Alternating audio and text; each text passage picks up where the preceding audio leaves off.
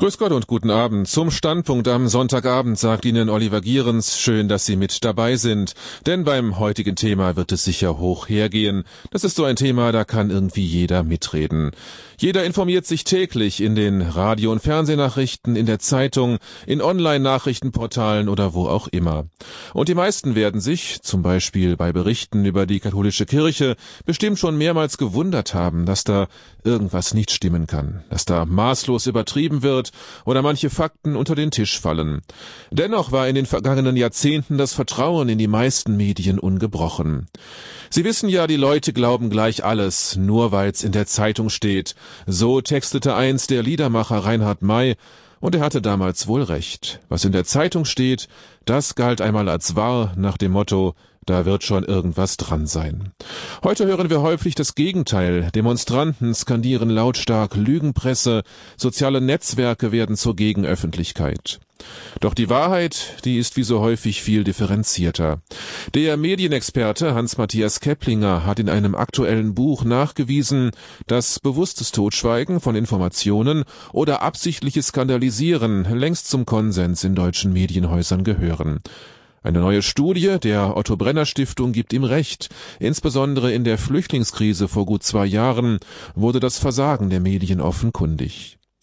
Totschweigen und Skandalisieren heißt das Buch von Hans-Matthias Keplinger, das im letzten Jahr erschienen ist. Professor Keplinger war von 1982 bis zu seiner Emeritierung 2011 Lehrstuhlinhaber für empirische Kommunikationsforschung an der Universität Mainz. Heute ist er sozusagen im aktiven Unruhestand. Seine Forschungsschwerpunkte sind das Selbstverständnis und die Arbeitsweise von Journalisten sowie die Wirkung von Medienberichten. Also einfach gesagt, er schaut der Journalistenzunft auf die Finger, deckt Fehlleistungen auf und untersucht, wie Journalisten ticken. Und heute Abend ist er unser Gast hier im Standpunkt. Er ist uns jetzt telefonisch aus Mainz zugeschaltet. Guten Abend, Herr Professor Keplinger. Ja, guten Abend, Herr Gierens. Ja, wenn Sie in den letzten Tagen die Zeitung aufgeschlagen oder Fernsehnachrichten gesehen haben, wo haben Sie sich besonders geärgert nach dem Motto, das kann doch so gar nicht stimmen? Ja, also sehr ärgerlich fand ich diese ganze MeToo-Debatte. Nicht wegen der, äh, wegen der äh, Vorgehensweise des äh, Filmproduzenten Weinstein, dass, dass das jenseitig ist. Ich glaube, muss, darüber muss man nicht äh, groß streiten. Ja, das ist unglaublich. Auf der anderen Seite findet sich hier, finden sich hier zwei Dinge. Erstens, äh, ganz offensichtlich wussten sehr viele Leute seit Jahren, was da passiert und haben das im Grunde totgeschwiegen. Und, und zweitens äh, hängen sich nun unglaublich viele, äh, vor allem Frauen an diese Debatte, die sich nun in die Medien drängen mit zum Teil äh, recht äh, fragwürdigen Schuldvorwürfen. Mhm. Wir werden auf diese MeToo-Debatte gleich noch näher eingehen. Wenn Sie sich jetzt so intensiv mit Fehlleistungen von Journalisten beschäftigen, mit Skandalen, die eigentlich gar keine sind, mit Totschweigen von Fakten, können Sie eigentlich heute noch einen Artikel lesen oder einen Bericht im Radio hören und darauf vertrauen, dass das auch stimmt? Es kommt darauf an, welche Quellen man nutzt. Ähm, es gibt Quellen, wo man sich wirklich sehr gut verlassen kann. Da ist herausragend meines Erachtens äh, die Neue Zürcher Zeitung. Äh, das ist zwar eine Zeitung, die langsam berichtet, also lieber am Tag warten und äh, später, aber das sehr solide macht. Auch die FAZ, auch die Süddeutsche, denke ich, äh, kann man dazu rechnen. Als Hintergrundberichte die Welt, das ist auch sehr oft sehr eindrucksvoll. Mhm. Also Pauschalvorwürfe gegen Journalisten, die sind einfach unangemessen, das ist quasi auch übertrieben und man muss immer genau hinschauen, wo sind Fehlleistungen und wo leisten die Redakteure auch gute Arbeit. Ja, ja, das ist vollkommen richtig. Ich glaube, es gibt auf der ganzen Welt kein Mediensystem, das derart qualitativ hochstehend ist wie das deutsche. Mhm. Und äh, die weitaus meisten Journalisten äh, leisten ja eine wirklich hervorragende Arbeit, aber wie in allen Berufen gibt es eben auch im Journalismus einige Ausreißer, einige Sünder. Und das Problem besteht darin, dass die gelegentlich mit ihren fragwürdigen Methoden äh, tatsächlich Erfolg haben. Mhm. Ja, in Ihrem Buch liefern Sie ja schon handfeste Argumente, dass Misstrauen durchaus angebracht ist in vielen Punkten. Totschweigen und skandalisieren heißt das Buch. Und da haben Sie sich ja auch so ein bisschen auf dünnes Eis begeben, denn auf Pegida-Kundgebungen in Internetforen, sozialen Netzwerken, da skandieren viele Menschen eben doch diesen Begriff Lügenpresse. Ich habe schon gesagt, fast die Hälfte der Deutschen ist der Meinung, Redakteure würden nicht sachgerecht und objektiv berichten. Mussten Sie da nicht befürchten, dass Sie den ganzen Lügenpresserufern da quasi noch, noch Nahrung liefern. Natürlich muss man das befürchten, aber das ist doch ein Totschlagargument. Äh, man darf doch nicht bestimmte Wahrheiten verschweigen, nur weil man den Beifall von der falschen Seite fürchtet. Mhm. Es gibt Probleme im deutschen Pressewesen, die sind meines Erachtens unbestreitbar, und zwar gravierende Probleme in Einzelfällen, das nochmal zu betonen, das ist nicht, die, betrifft nicht die generelle Berichterstattung, es betrifft einzelne äh, Themen, da man, äh, bei denen muss man sagen, so geht es nicht. Und da muss irgendeiner den Finger heben. Und wenn das nicht jemand aus dem akademischen Bereich macht, wer denn sonst? Mhm. Ja, Sie nennen ja einige Beispiele mit fragwürdigen oder inakzeptablen Fehlleistungen von Medien. Wie ist denn dieses Buch eigentlich in Journalistenkreisen aufgenommen worden? Gab es da auch Kritik, dass man gesagt hat, ja, jetzt unterstützen Sie noch hier die ganzen Kritiker oder gab es da sogar Anfeindungen oder gab es auch positive Reaktionen? Also es gab ähm, eine Reihe von relativ positiven Darstellungen in äh, Medien, die sich speziell an Journalisten wenden. Aber es gab äh, von Journalisten in den allgemein zugänglichen Medien kaum ähm, Rezensionen. Ähm, die wenigen, die es gab, sind relativ positiv, aber da blieb es auch. Äh, viel interessanter ist, wenn man die Frage etwas wendet, dieses Buch beruht ja auf einer Befragung, einer repräsentativen Befragung von Pressejournalisten. Und in dieser Befragung schildere ich genau die Fälle, um die es geht. Und das sind sehr strittige Fälle. Ähm, ich hatte große Befürchtungen, dass Journalisten sich das nicht gefallen lassen und das abbrechen. Aber das, das Überraschende für mich war, also ungefähr 80 Prozent der Journalisten, die den Fragebogen angefangen haben, haben diesen sehr komplizierten Fragebogen bis zum Ende beantwortet. Und das ist ein ganz ungewöhnlich hoher Wert. Hier zeigt sich, Journalisten sehen, da ist ein Problem. Sie wollen das aber nicht so gerne öffentlich diskutieren. Mhm.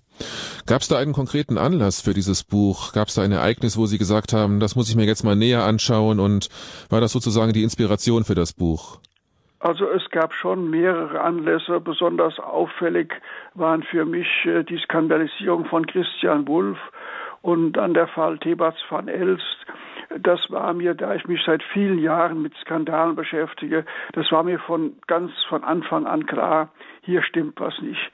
Da gab es so viele Anzeichen und dann habe ich überlegt, ob man dieses Problem nicht mehr äh, differenziert angehen muss. Mhm.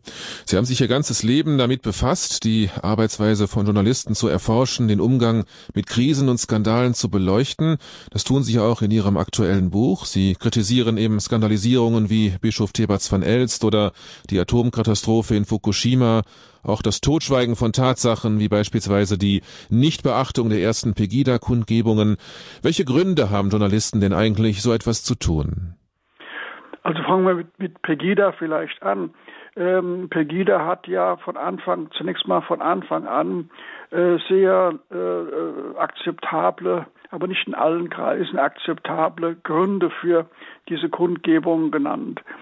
Ähm, da spielte übrigens Islamfeindlichkeit äh, keine nennenswerte Rolle, das war ein Nebenthema. Ähm, aber letzten Endes hat Pegida in einigen Punkten äh, die herrschende Auffassung in Kreisen des Journalismus und in anderen intellektuellen Kreisen massiv in Frage gestellt. Und dazu gehört die Idee der multikulturellen Gesellschaft. Das hat Pegida von Anfang an abgelehnt, ohne das aggressiv zu vertreten.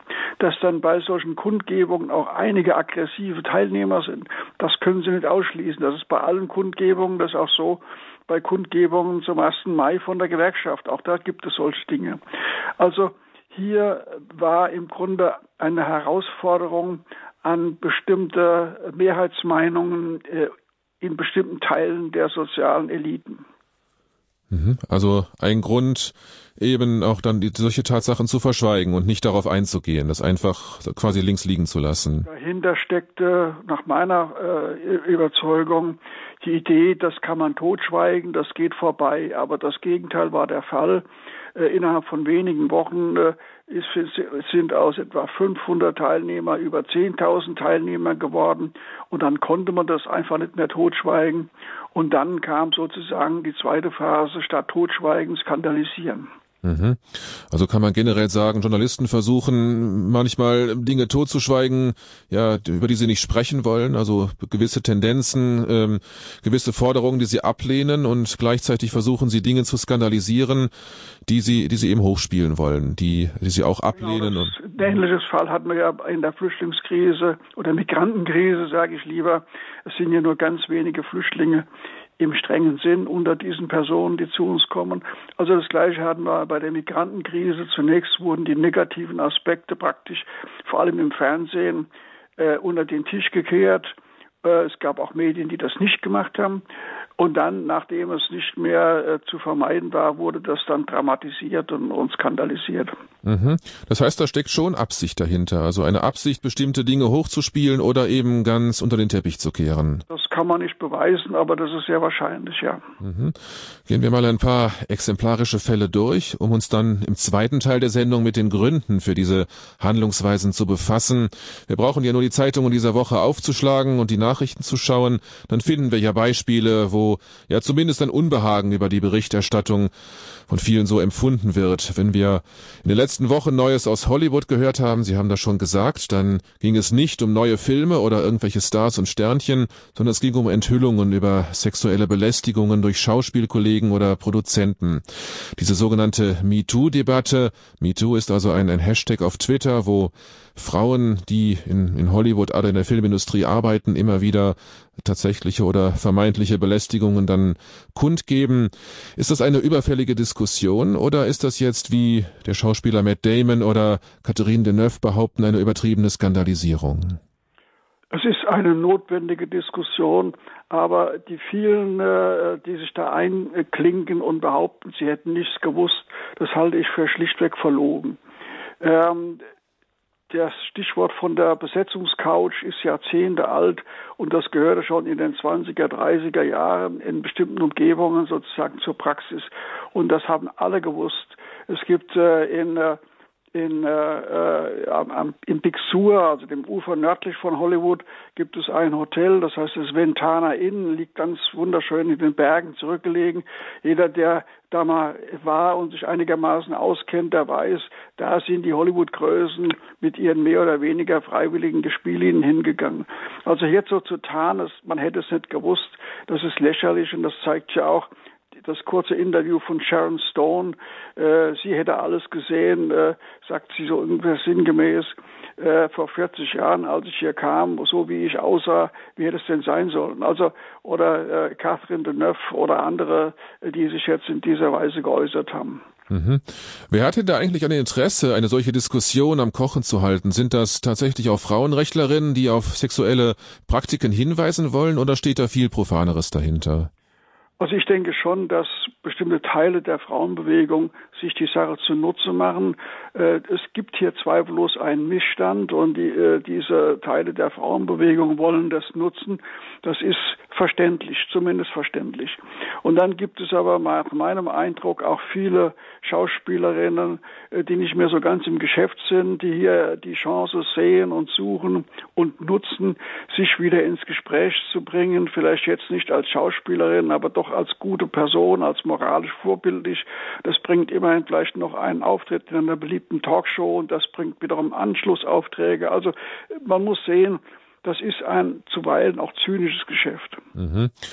Ich habe schon den Schauspieler Matt Damon erwähnt, der hat ähm, eigentlich sehr sachliche Kritik geübt an dieser ganzen MeToo-Debatte, ist trotzdem sehr stark angegriffen worden dafür. Nimmt das dieser Debatte doch nicht jede Glaubwürdigkeit? Leider muss man sagen, ist die ganze Debatte in ein Zwielicht geraten.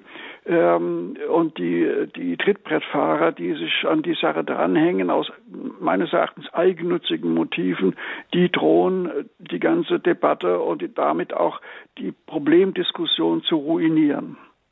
Mhm, also eine Debatte, die jetzt völlig aus dem Ruder gelaufen ist, wo ja selbst im Grunde harmlose Flirts oder ja vielleicht auch etwas plumpe Anmachversuche jetzt als sexuelle Belästigung hingestellt werden. Ist das also eine Debatte, die jetzt, sagen wir mal, völlig entglitten ist? Ja, nehmen Sie doch äh, dieser extreme Fall einer äh, prominenten schwedischen Politikerin, die damit in die Öffentlichkeit gegangen ist mit dem Vorwurf, bei einem Abendessen habe ihr ein ausländischer Diplomat äh, die Hand aufs Knie gelegt. Ich meine, äh, wer sich als erwachsene Frau nicht gegen diese Zumutung wehren kann, ohne das als Skandal zu empfinden, ist eigentlich nicht für das Amt geeignet. Mhm. Ja, Hollywood ist eine ganz eigene Welt, die ist für die meisten Menschen weit weg, aber da sind ja auch die Dinge, die uns ganz persönlich betreffen. Im letzten Jahr mussten ja die Dieselfahrer ein ganz schlechtes Gewissen haben. Sie standen am Pranger als Luftverpester, als Umweltsünder. Hier zeigt sich auch ein ähnliches Muster, also Skandalberichterstattung mit einem vermeintlich aufklärerischen Ansatz, in diesem Falle der Klimaschutz. Trotzdem kritisieren sie diese Debatte als übertrieben und nicht faktengestützt. Warum? Kritisiere das, weil im Grunde die entscheidenden Fragen in der Öffentlichkeit gar nicht gestellt werden äh, und beantwortet werden sie natürlich äh, noch weniger. Äh, wenn man dann irgendwo liest, äh, es gibt da 400.000 äh, äh, vorzeitige Todesfällen EU-weit, dann wäre doch die erste Frage mal, was heißt hier eigentlich vorzeitig? Ein Tag, ein Monat, ein Jahr, zehn Jahre? Was ist vorzeitig? Wo, wo ist das Kriterium? Mhm. Äh, zweitens, ähm, man wüsste doch gern, wie man die Menge äh, von ähm, Sti äh, Stickoxiden umrechnen kann in Todesfälle. Ähm, das ist daran vollkommen ungeklärtes Problem. Wir haben während der, äh, während der Debatte um die Schädlichkeit von äh, Kernkraftwerken eine jahrelange Diskussion gehabt, unter welchen Bedingungen man von geringen radioaktiven Belastungen auf äh, schwere Erkrankungen wie Leukämie äh, schließen kann. So etwas gibt es hier überhaupt nicht. Es wird einfach eine Zahl in die Welt gepustet, von der keiner weiß, wie sie entsteht und was sie bedeutet. Oder man weiß nicht, ähm, äh, ob es eigentlich statistisch gesicherte Zusammenhänge gibt. Ähm, ist das eigentlich mit den 40.000, äh, äh, mit den 400.000 Fällen, ist das eine, eine gesicherte Zahl oder ist das eine grobe Schätzung? Vielleicht sind es 350.000, vielleicht sind es 450.000. Die ganze Diskussion, die ganze Berichterstattung in einem Großteil der Medien, jetzt muss ich gleich sagen, in einem Großteil, denn es gibt ganz hervorragende Ausnahmen, in denen genau diese Frage diskutiert wird. Aber die, Groß, die, die Masse der Medien äh, berichtet in einer Weise, die wirklich gedanken- und kritiklos ist. Äh, das hängt ein bisschen damit zusammen. Äh, früher war ein Journalist oder galt ein Journalist als kritisch, wenn er die äh, Fakten hinterfragt hat, die er berichten soll. Heute gilt er schon als kritisch, wenn er nur dagegen ist. Und das ist ein großer Irrtum. Mhm. Und da gibt es ja überall Messstationen in Deutschland, besonders diese bekannte Messstation da in Stuttgart, wo immer wieder sehr hohe Feinstaubwerte, Stickoxidwerte gemessen werden. Das ist ja schon ein Zeichen dafür, dass an dieser Debatte schon was dran ist, dass das nicht aus der Luft gegriffen ist. Das ist nicht aus der Luft gegriffen und auch diese Messungen muss man ja doch außerordentlich stark in Frage stellen. Stell dir mal vor, Stuttgart hat knapp eine Million Einwohner, würde ich mal sagen, und da gibt es eine einzige Messstation, einer kesselartigen Stadt. Und nur an dieser Messstation wird ganz kurz dieser Messwert gefunden. Was sagt der Messwert über die Belastung der Bevölkerung aus? Da muss ich als Sozialwissenschaftler, der empirisch arbeitet, sagen, nichts. Es sagt überhaupt nichts über die Belastung aus. Wenn es in Stuttgart 100 oder vielleicht auch 300 solcher Messstationen gäbe, dann könnte man von diesen Messstationen etwas über die Belastung der Menschen sagen. Aber als Empiriker muss ich sagen, eine Messstation ist schlichtweg lächerlich, zumal wenn sie noch an einem besonders exponierten Punkt steht. Also äh, sowas kann man doch kann man doch wirklich als kritischer Mensch nicht ernst nehmen. Mhm. Nun haben aber trotzdem nachweislich die Autokonzerne bei den Abgaswerten geschummelt. Für VW war es der größte Skandal in der Firmengeschichte. Das hat ja diese ganze Debatte auch ins Rollen gebracht. Also es hat ja schon, es haben ja schon Manipulationen stattgefunden. Das kann man ja auch nicht von der Hand weisen. Ja, das, genau hier setzt ein weiterer Kritikpunkt an. Wir haben doch zwei vollkommen verschiedene Fälle. Der eine Fall ist der Betrug von VW die haben Betrugssoftware eingebaut. Und das ist rechtswidrig und das gehört bestraft. Daran gibt es überhaupt keinen Zweifel. Das zweite, die zweite Thematik hat doch damit überhaupt nichts zu tun, nämlich die Differenz zwischen den Werten, Abgaswerten, die man auf der Messstation misst und den Abgaswerten im normalen Fahrbetrieb. Mhm. Jeder frühere, heutige Autotester berichtet immer noch klagend, dass in Wirklichkeit die Autos mehr Benzin verbrauchen, als in der Angabe des äh, Unternehmens steht. Die Angabe des Unternehmens ist ein Testwert unter Laborbedingungen. Und jeder weiß, dass man die nicht auf die Wirklichkeit übertragen kann. Und natürlich produzieren Autos, die in der Realität mehr Benzin oder Diesel verbrauchen, in der Realität mehr Abgase als das, was auf der Messstation gemessen wird. Da kann ich wiederum nur sagen, wie kann man so unkritisch sein? Hier wird einfach nachgebetet und es werden schon mal zwei völlig verschiedene Probleme miteinander vermischt. Das eine der Betrug und das andere die Orientierung an Vorschriften, dass auf den Messstationen und nach einer ganz bestimmten Verfahrensweise gemessen wird. Und dass die Firmen darauf reagieren, ist ja ganz klar. Jedes Unternehmen hat auch dann Handlungsbedarf wenn es sich im Recht fühlt, weil nämlich das natürlich rufschädigend ist und den Absatz mindert, so wie die meisten Journalisten in ihren Beiträgen nicht zwischen den beiden Problemen trennen. Äh, so werden die Leser das nicht tun. Und der Absatz von Diesel geht oder ging nachweislich ja sehr stark zurück. Also die müssen reagieren, zumal sie damit rechnen müssen, dass Politiker im Grunde auch dem Druck nachgeben und die, die Gesetze verschärfen, was natürlich wiederum die Unternehmen äh, ins, Nachteil, ins Nachteil setzen würde. Mhm. Ja, Sie haben eben gefragt, wie kann man denn so unkritisch sein? Warum sind denn die, warum sind denn einige Journalisten tatsächlich so unkritisch und berichten so unkritisch über diesen Dieselskandal? Also hier, glaube ich, kommen zwei Dinge zusammen. Zum einen, ähm, nach dem, was ich lesen kann, gibt es im Journalismus erstaunlich viele äh, äh, Menschen, die generell äh, dem äh, Individualverkehr kritisch gegenüberstehen. Es gibt ja nun viele gute Gründe, diese Haltung zu haben, aber das müsste man eigentlich unter Kontrolle halten, wenn man über so ein Thema berichtet. Ähm, das Zweite ist, es gibt wohl in, im Journalismus auch einige, die wirklich äh, äh, ja, man kann sagen, missionarisch handeln. Also da kann ich, könnte ich Ihnen prominente Namen nennen, äh, die also dann äh, Überschriften fabrizieren wie äh, das ist schlimmer als äh, der Terrorismus, die, die Risiken sind größer als beim Terrorismus oder andere extreme Beispiele von prominenten Autoren, die ich ansonsten schätze. Also das sind Missionare, die die Chance nutzen, ihre Botschaft in die Öffentlichkeit zu treiben. Mhm. Ja, und wenn es um Umwelt und Lebensmittel geht, dann ist das ja immer schlagzeilenträchtig. Im letzten Jahr waren es die dioxinverseuchten Eier, die wochenlang die Titelseiten gefüllt haben. Es ist ja für Verbraucher schwer einzuschätzen, ob das jetzt gefährlich ist, zum Beispiel Eier zu essen. Wie schätzen Sie denn die Hintergründe dieses vermeintlichen oder tatsächlichen Dioxinskandals ein? War es damals wirklich gefährlich, Eier zu essen? Also das war nach allem, was man weiß, aus den äh, aus den Prüfberichten war es ungefährlich. Äh, man hätte, ich weiß nicht mehr, wie viele hundert Eier essen müssen, damit man so einigermaßen an den Grenzwert kommt. Ähm, das ist unrealistisch. Trotzdem ist es natürlich so, ähm, solche äh, Fehler wie äh, die Vermischung von, äh, von Futter mit irgendwelchen Schadstoffen aus Ölen, das geht ja nun gar nicht. Ja?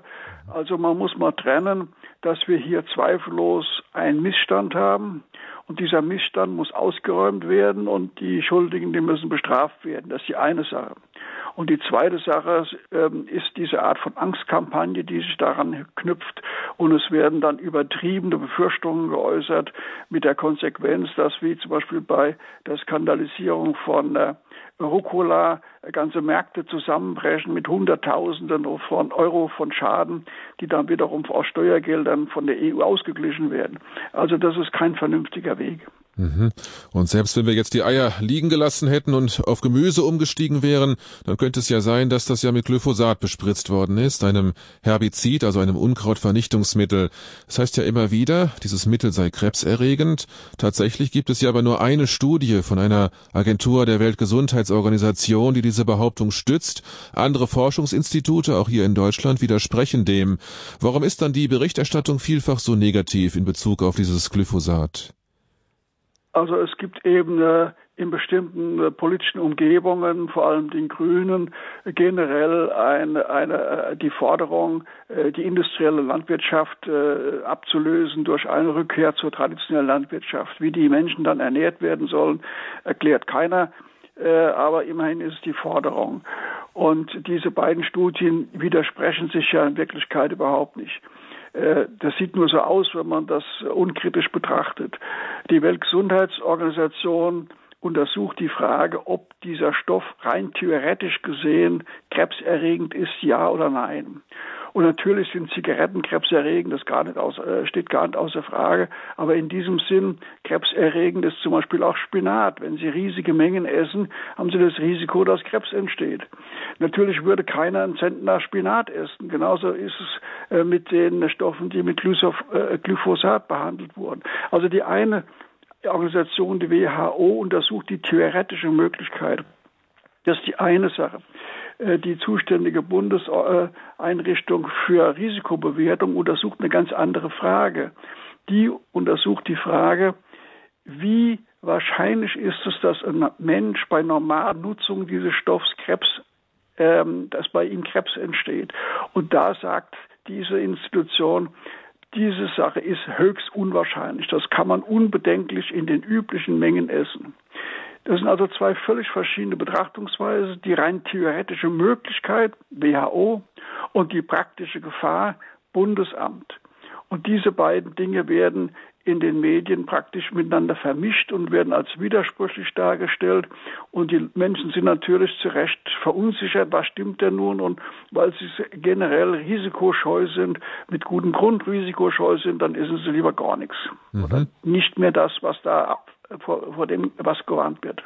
Also steckt auch hier die Absicht dahinter, eine, ja, eine andere Landwirtschaft zu fördern. Also einfach auch Journalisten, die ein Interesse daran haben, gegen die Großkonzerne vorzugehen, gegen industrialisierte Landwirtschaft. Da steckt einfach ein anderes Bild von, von, von bäuerlicher Landwirtschaft dahinter. Ja, das ist eben vor allem bei den Grünen, äh, die im Journalismus äh, die größte äh, Anhängerschaft von allen Parteien haben, mit Abstand die größte. Bei den Grünen ist das äh, ein, ganz zentrales Ziel, genauso wie die multikulturelle Gesellschaft. Und alles, was was da stört, wird nach Möglichkeit äh, minimiert oder totgeschwiegen. Alles, was das fördert, wird groß, groß aufgemacht und groß aufgeblasen. Mhm. Ja, Totschweigen und Skandalisieren heißt Ihr Buch und es geht ja also nicht nur um Fälle, wo Dinge hochgepusht werden, es geht auch darum, dass bestimmte Fakten verschwiegen werden, dass Fakten einfach unter den Tisch gekehrt werden und damit auch bestimmte Effekte in der Berichterstattung erzielt werden sollen. Da geht es äh, manchmal auch wirklich um, um Menschen, um deren ganz persönliche Schicksale.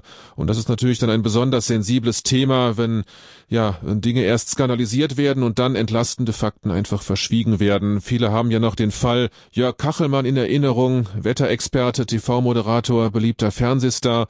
2010 wurde er wegen einer angeblichen Vergewaltigung einer Frau festgenommen, später dann von diesem Vorwurf freigesprochen. Er gilt juristisch als unschuldig, aber er beklagt immer noch Vorurteile in der Öffentlichkeit. Liegt das auch an der Berichterstattung?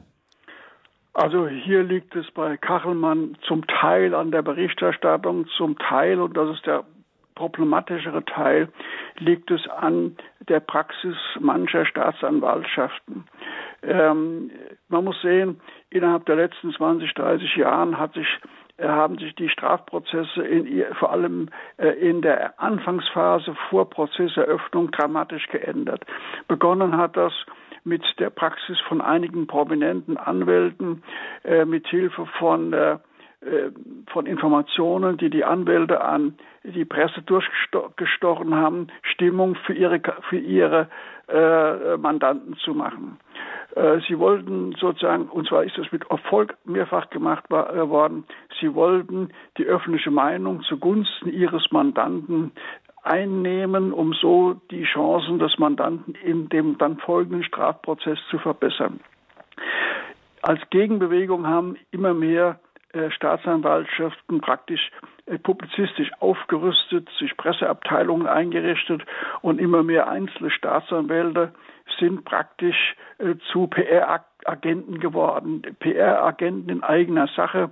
Es gab dann äh, Verhaftungen vor laufender äh, Kameramann, äh, Kamera. Sie erinnern sich vielleicht an den Fall Zumwinkel. Dann bei, bei Kachelmann war das ja ähnlich, ja. Spektakuläre Verhaftungen. Da ist sozusagen der, äh, der mögliche Täter ja schon in den Augen einer großen, eines großen Teils der Öffentlichkeit überführt, ja. Nach dem Motto, äh, wenn das nicht stimmen würde, würden die das doch nie so gleich ins Fernsehen bringen. Und dann hat auch die Staatsanwaltschaft in Mannheim im Fall Kachelmann praktisch Öffentlichkeitsarbeit betrieben, um Kachelmann öffentlich anzuschwärzen. Das geht natürlich überhaupt nicht. Und es ist ein, ein Unding, dass die zuständigen Justizministerien das durchgehen lassen. Das heißt, hier gibt es eine Zusammenarbeit zwischen Staatsanwaltschaften und Medien, die liefern Ihnen quasi die Fakten und liefern Ihnen auch noch den Zeitpunkt der Verhaftung, ja. damit das dann besonders spektakulär aussieht. Das ist vor allem im Ermittlungsverfahren und das muss man wissen, das Strafverfahren ist öffentlich. Da kann man nicht äh, äh, Kritik üben, wenn solche Informationen in die Öffentlichkeit durchgestochen werden. Aber das Ermittlungsverfahren vorher ist nicht öffentlich. Und wenn Staatsanwälte und Verteidiger in die, während dieser Ermittlungsverfahren Informationen an Journalisten durchstecken, die das dann in gutem Glauben veröffentlichen, dann ist das ein Unding. Die Schuldigen sind hier nicht die Journalisten, die Schuldigen sind die äh, Staatsanwälte und die Verteidiger. Mhm. Wie beurteilen Sie die Berichterstattung im Fall Kachelmann? Die ist ja viel diskutiert worden. Oft wurde ja behauptet, dass auch entlastende Fakten verschwiegen worden seien. Er ist ja jetzt tatsächlich freigesprochen worden von diesem Vorwurf. War die Medienberichterstattung da ja ein wenig äh, zu zurückhaltend, als es dann um seinen Freispruch ging? Das Problem der Berichterstattung war aus meiner Sicht ein anderes.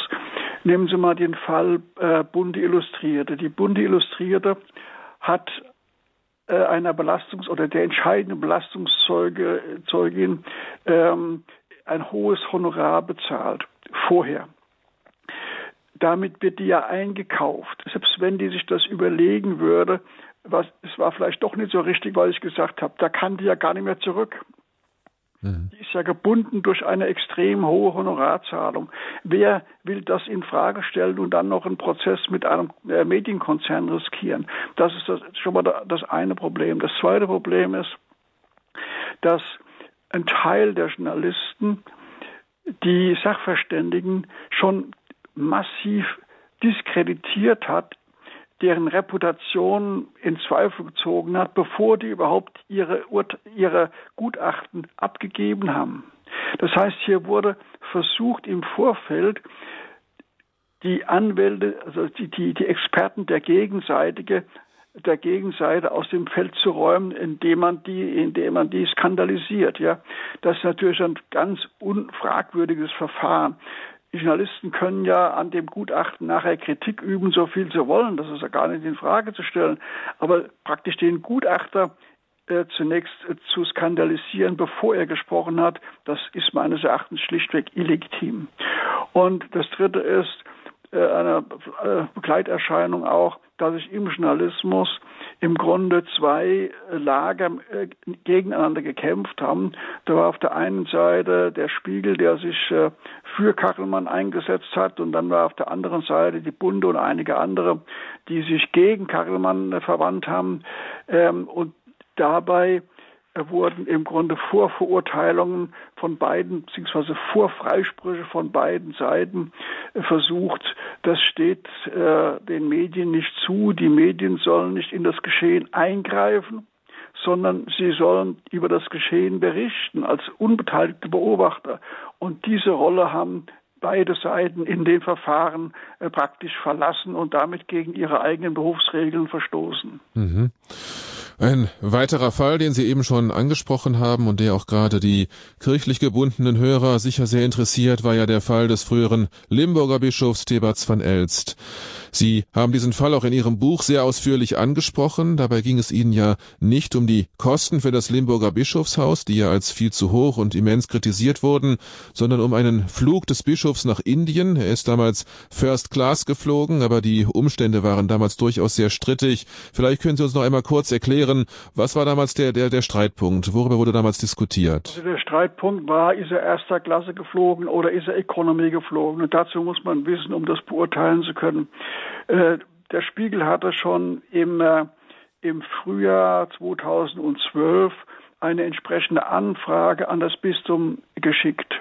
Und das Bistum hat diese Anfrage mit Datum vom 5. April 2012 sachlich folgendermaßen beantwortet. Es wurde zu den üblichen Konditionen, und zwar sogar ein verbilligtes Economy-Ticket gebucht.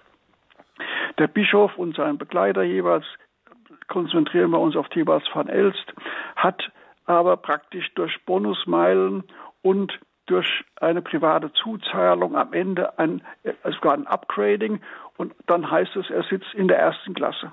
Das war also am 5. April 12 der Spiegel-Mitarbeitern bekannt. Dann kommt es am 11. August, also mehrere Monate später, zu einem überfallartigen Interview vor dem äh, Limburger Dom. Das wurde heimlich und deshalb auch nicht legal äh, mitgefilmt.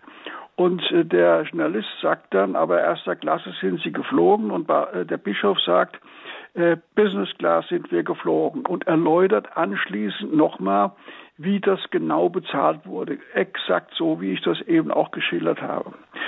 Dann erscheint am 22. August, also wenige Tage später, auf Spiegel Online ein Bericht, in dem der falsche, und zwar auch den Journalisten im Spiegel bekannt falsche Eindruck erweckt hat. Der Thebats van Elst habe sich die Wahrheit nur durch drängendes Nachfragen entlocken lassen. Dabei wussten die Reporter, wusste der Reporter das schon, oder er konnte es zumindest schon drei Monate vorher wissen. Also hier wird der Eindruck, wurde der Eindruck erweckt, der Bischof habe gelogen oder zumindest versucht, den Sachverhalt zu vertuschen und das ist schlichtweg falsch. Und das ist ein, ein Vorgehen, das man eben nicht vereinbaren kann mit den üblichen journalistischen Berufsregeln. Mhm. Und da fragt man sich natürlich, warum das dann so geschehen ist, warum diese Berichterstattung dann so, ja, so skandalträchtig ausgefallen ist. Hatte das auch eben zu tun mit der ganzen Diskussion über dieses neue Limburger Bischofshaus, das ja mit rund 30 Millionen Euro extrem teuer werden sollte und äh, wurden da quasi zwei Themen miteinander vermischt, um den Bischof sozusagen als, ja, als Geldverschwender hinzustellen? Also wissen Sie, nachdem alles rum war, hat ja einer seiner schärfsten Kritiker, der Frankfurter Stadtdekan, in einem Interview mit der Zeit zur Verblüffung des Zeitjournalisten gesagt, auch der Zeitjournalist sagt, der Thebats von Elst, der sei sozusagen luxussüchtig. Und äh, da sagte der Frankfurter Stadtdekan, ach, das ist doch Unsinn, der ist doch nicht luxussüchtig, es ging doch um etwas ganz anderes. Und dann kommt die erstaunte Nachfrage, um was? Und der äh, Frankfurter sagt, es ging um Macht. Und das zeigt sich auch darin, dass es ja vier Versuche vorher gab, Thebas van Els zu skandalisieren. Da ging es äh, um bestimmte Interna im Bistum äh, Limburg. Das hatte mit dem, mit der, mit dem Bau dieses, dieser Residenz überhaupt nichts zu tun. Und auch die späteren Fälle, das hatte damit überhaupt nichts zu tun. Und dann kam, äh, ein Spiegelmitarbeiter, das war der gleiche, der nachher sozusagen den Todesstoß versetzt hat, auf die Idee, dass man ihn sozusagen wegen auf dieser Luxus- und auf dieser Kostenschiene angreifen kann. Und das hat natürlich auch ein Publikum interessiert, die nicht, äh, das nicht interessiert war an den innerkirchlichen Auseinandersetzungen im Bistum äh, Limburg. Also Hier gab es ganz massive Motive, die aber eher innerkirchliche Motive waren als äh, der als der Bischofssitz, zumal man ja wissen muss, diese Zahl mit den 33 Millionen, die ist erstens mal falsch. Es waren unter 30 Millionen, aber gut, schenken wir die 4 Millionen. Aber das ist auch noch falsch. Und zwar deshalb, weil es immer so getan wurde, als ob diese Millionen, also die 33 Millionen, aufgewendet wurden, um äh, sozusagen den Wohnsitz von Bischof äh, Thebats von Elfs zu verschönern. In Wirklichkeit sind nachweislich ungefähr 3,5 äh, Millionen auf, das, auf den Wohnsitz verwandt worden und der restliche Betrag also bei weitem der größere wurde, in, das, in den ganzen Gebäudekomplex äh, äh, investiert und die Entscheidung darüber, diesen Gebäudekomplex zu renovieren, ist lange, etwa fünf Jahre vor der äh, Weihung von Thebats von Elst als Bischof in Limburg gefallen. Das heißt, er ist in eine ganz andere Situation hineingekommen und musste dann mit der Situation leben. Mhm. Ja, manche vermuteten damals ja eine gezielte Kampagne, um den als theologisch konservativ geltenden Bischof loszuwerden. Also hat das tatsächlich Ihrer Meinung nach einen realen Hintergrund? Gab es da tatsächlich eine, eine Aktion? Meinung nach, und das ist nicht nur eine Meinung, darüber gibt es sehr viele Fakten. Meiner äh, Überzeugung nach war das eine Kampagne. Es war im Grunde eine Auseinandersetzung zwischen zwei Richtungen innerhalb äh, der katholischen Kirche in Deutschland und äh, äh, es ist ja auch unzweifelhaft, dass äh, Thebats von Elst den Auftrag hatte, dass etwas äh, aus Sicht von konservativen äh, Katholiken aus dem Ruder gelaufene Bistum Limburg wieder auf den äh, Kurs ähm, äh, des Papstes zu bringen. Und äh, die, äh, diejenigen, die darunter gelitten ha hätten, haben sich an ihm gerecht oder es durch diese Aktion verhindert. Mhm. Ja, solche Informationen wie der Indienflug des Bischofs, die konnten ja quasi nur von Mitarbeitern des Bistums durchgestochen werden an die Medien. Da gab es ja gar keine andere Möglichkeit. Das ist höchstwahrscheinlich, ja. Und der Journalist, der das auch dann groß publiziert hat im Spiegel, Spiegel Online, der war ja schon vorher sozusagen in Anführungsstrichen profiliert als äh, Kritiker der, katholischen Kirche. Mhm. Das heißt, hier geht es auch ganz klar darum, dass Journalisten eben auch bestimmte Absichten haben der Kirche gegenüber. Sie wollen bestimmte theologische Richtungen durchsetzen beziehungsweise eben unterdrücken. Oder sie wollen wirklich auch versuchen, hier die Kirche in eine andere Richtung zu lenken. Das ist richtig. Journalisten, nicht alle, das betrifft immer wieder nur eine ganz kleine Gruppe. Es gibt Journalisten, die glauben, sie hätten eine Sendung und sie sind auch äh, fest davon überzeugt. Ich kann Ihnen noch einen anderen Fall nennen. Äh, an wen hat sich äh, Angela Merkel gewandt, als sie mit ihrem äh, Schreiben an, mit ihrem Schreiben, der das in der FAZ äh, veröffentlicht wurde, äh, dem scharfen Generalangriff auf Kohl in die Öffentlichkeit gehen wollte. An wen hat sie sich gewandt? An den Journalisten Feldmeier, der jahrelang sich als Kohlkritiker profiliert hatte und äh, der das natürlich begeistert aufgegriffen hat. Mhm. Das heißt, es gibt in den Medien eben auch Journalisten, die haben da ein Sendungsbewusstsein auch der Kirche gegenüber. Das gibt es zweifellos, ja. Es gibt ja, das muss man nur sehen, das sind ja, äh, es sind bestimmte Journalisten, die sich immer wieder das betrifft wiederum natürlich nur ganz wenige, aber die sich immer wieder mit den gleichen Themen befassen. Das sind die Spezialisten in der Redaktion. Das ist ja an sich auch nicht verwerflich. Natürlich sind es Spezialisten, natürlich sollen die schreiben oder wenn es im Funk ist, eben äh, berichten. Aber die Frage ist, wann verlässt ein Journalist dieses Typs seine Aufgabe als Journalist? Wann hört er auf, ein Beobachter zu sein, der schildert, was geschieht, und wann wird er zu einem verdeckten Akteur, der in die Aktionen eingreift. Mhm. Wenn wir jetzt nochmal abschließend über diesen Fall Thebats van Els sprechen, hat sich der Bischof denn eigentlich selber immer zu allen Zeiten da sehr geschickt verhalten oder hat er da auch im Umgang mit den Medien Fehler gemacht? Hätte er beispielsweise auch äh, die Kosten für diesen neuen Bischofssitz ein bisschen mehr im Zaume halten sollen? die Kosten sind ja nicht wirklich wegen seiner Aktivitäten aus dem Ruder gelaufen. An der Planung dieses Bischofssitzes waren insgesamt fünf Architekturbüros beteiligt, nacheinander. Und das war ja nicht zufällig. Es war deshalb so, weil die Entwürfe der verschiedenen äh, Architekten von unterschiedlichen Gremien immer wieder abgelehnt wurden. Unter anderem ein renommiertes Frankfurter Büro, das hatte mit Thebats van Elst gar nichts zu tun, da war er noch gar nicht im Amt, wurde entschieden zurückgewiesen, weil die Kosten zu hoch waren und der Architekt wurde mit einer erheblichen Summe abgefunden. Das heißt, der Bischof Thebats van Elst ist in eine Situation hineingekommen, die er sehr schwer kontrollieren konnte, weil das auch ein, ein, ein sumpfiges Feld war. Trotzdem haben Sie recht. Thebats van Elst hat sich in der Situation außerordentlich ungeschickt verhalten und bei einem geschickteren Verhalten hätte er vieles retten können. Mhm. Was hätte er zum Beispiel besser machen können?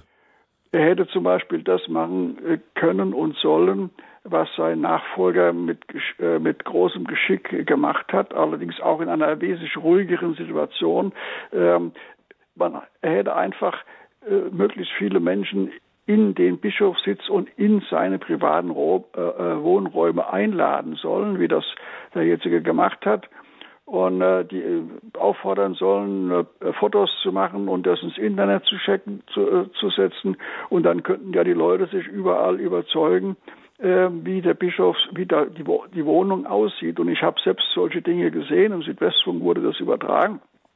Da sagt eine Frau, ah ja, so eine Badewanne haben wir auch. Und was hat die Badewanne gekostet? Nicht die 15 1000 D-Mark oder 17.000 hieß es sogar, die da immer wieder durch die Medien geisterte. Ich habe die, die bei bestimmten Recherchen mir von dem äh, zuständigen Architekturbüro die Rechnung in Kopie besorgt.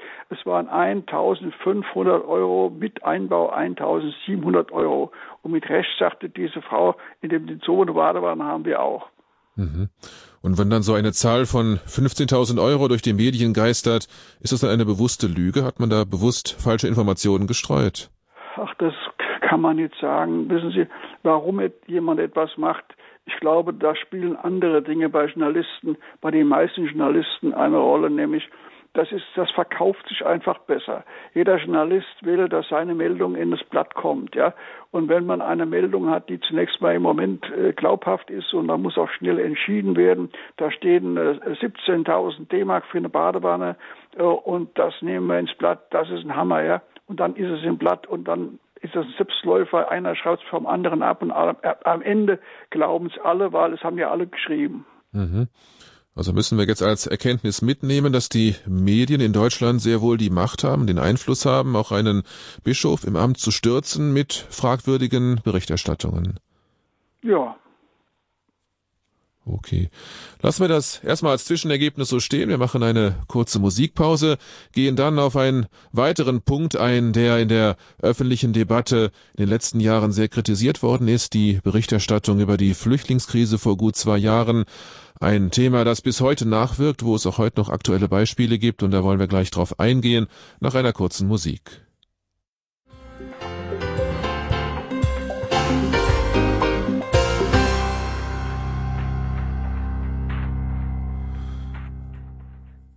Sie hören den Standpunkt bei Radio Horeb. Mein Name ist Oliver Gierens. Totschweigen und skandalisieren, was Journalisten über ihre eigenen Fehler denken. So heißt ein aktuelles Buch des Medienwissenschaftlers Professor Hans-Matthias Keplinger aus Mainz. Er ist heute Abend unser Gast hier im Standpunkt bei Radio Horeb. Wir sprechen über Fälle in den Medien, in denen Themen totgeschwiegen wurden oder skandalisiert wurden, welche Strukturen dahinter stehen, welche Absichten dahinter stehen. Herr Professor Keplinger, ein Thema, das uns in den letzten Jahren immer wieder beschäftigt hat, sozusagen ein Dauerthema seit über zwei Jahren, ist die Flüchtlingskrise oder Migrationskrise. Neben ihrem Buch ist eine Studie der gewerkschaftsnahen Otto Brenner Stiftung erschienen, die den Medien eine extrem einseitige Berichterstattung bei der Flüchtlingskrise 2015 vorwirft. Die Medien hätten die von der Bundesregierung postulierte Willkommenskultur völlig unhinterfragt übernommen und Kritik an der Masseneinwanderung missachtet. Sie haben diese Studie ja auch gelesen. Was ist Ihr Eindruck? Teilen Sie diesen Eindruck der Otto Brenner Stiftung? Also ich kann die nicht teilen und aus zwei, aus zwei Gründen nicht. Ähm, erstens ähm, stimmt es einfach nicht, dass die äh, Medien, dass die Medien die Willkommenskultur generell unterstützt hätten.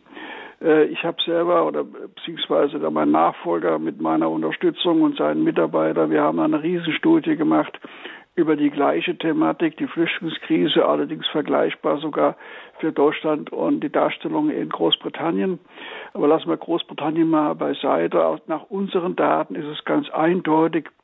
Äh, als Beispiel die Süddeutsche Zeitung und vor allem die FAZ haben von Anfang an höchst kritisch berichtet. Da waren zwar vor allem in der Süddeutschen auch sehr viel positive Beiträge, aber insgesamt war die Berichterstattung sehr kritisch. Ganz anders ARD und ZDF. Hier war praktisch eine schrankenlose Willkommenskultur und das beginnt schon im Frühjahr 2015 äh, und setzt sich bis in das äh, bis über das Jahr über das Jahresende hinweg. Äh, woran zeigt sich das? Nun, es zeigt sich, ich will ein, in ein Beispiel nennen, äh, die, ähm, die ARD und das ZDF haben äh, eindeutig die Risiken in wenigen Beiträgen, sprachlichen Beiträgen, die Risiken durchaus betont. Das hat aber die FAZ und die Süddeutsche Zeitung bei weitem intensiver gemacht. Also die Menge war bei weitem größer. Aber das Entscheidende ist Folgendes während bei der Süddeutschen und vor allem bei der FAZ dann sehr intensiv über mögliche Maßnahmen berichtet wurde, Grenzkontrollen, Auffanglager, äh, dann Unterbringungsmöglichkeiten äh, im Land. Also was passiert eigentlich, wenn der Risikofall eintritt? Während die intensiv darüber berichtet haben, war das praktisch in den öffentlich-rechtlichen Sendern kein Thema. Das heißt, die Thematisierung der Risiken. Das war so eine Pflichtübung, aber es gab keinerlei politisch relevante Aussagen, was dann geschehen müsse. Und hier ist sozusagen ein völlig anderer Eindruck entstanden. Sozusagen, wir müssen das einfach hinnehmen, weil diese Leute so bedürftig sind. Mhm. Das heißt, Sie sehen die Mängel in der Berichterstattung vor allem bei den öffentlich-rechtlichen Fernsehanstalten bei ARD und ZDF. Also dort sind die Mängel mit Sicherheit bei weitem größer als bei der FAZ und auch als bei der Süddeutschen Zeitung. Da gibt es nach unseren Daten überhaupt keinen Zweifel. Das betrifft übrigens auch die Talkshows. Da gibt es natürlich keinen Vergleich mit der Printpresse. Aber auch hier zeigen sich diese, zeigt sich diese Einseitigkeit doch auf eine sehr deutliche Weise. Mhm. Liegt das an einzelnen Akteuren? Ich denke da beispielsweise an die ZDF-Journalistin Dunja Hayali oder an den Heute-Journal-Moderator Klaus Kleber, die die Flüchtlingspolitik immer sehr unterstützt haben. Liegt das an denen oder liegt das vielleicht doch an, an der Wirkung der Fernsehbilder?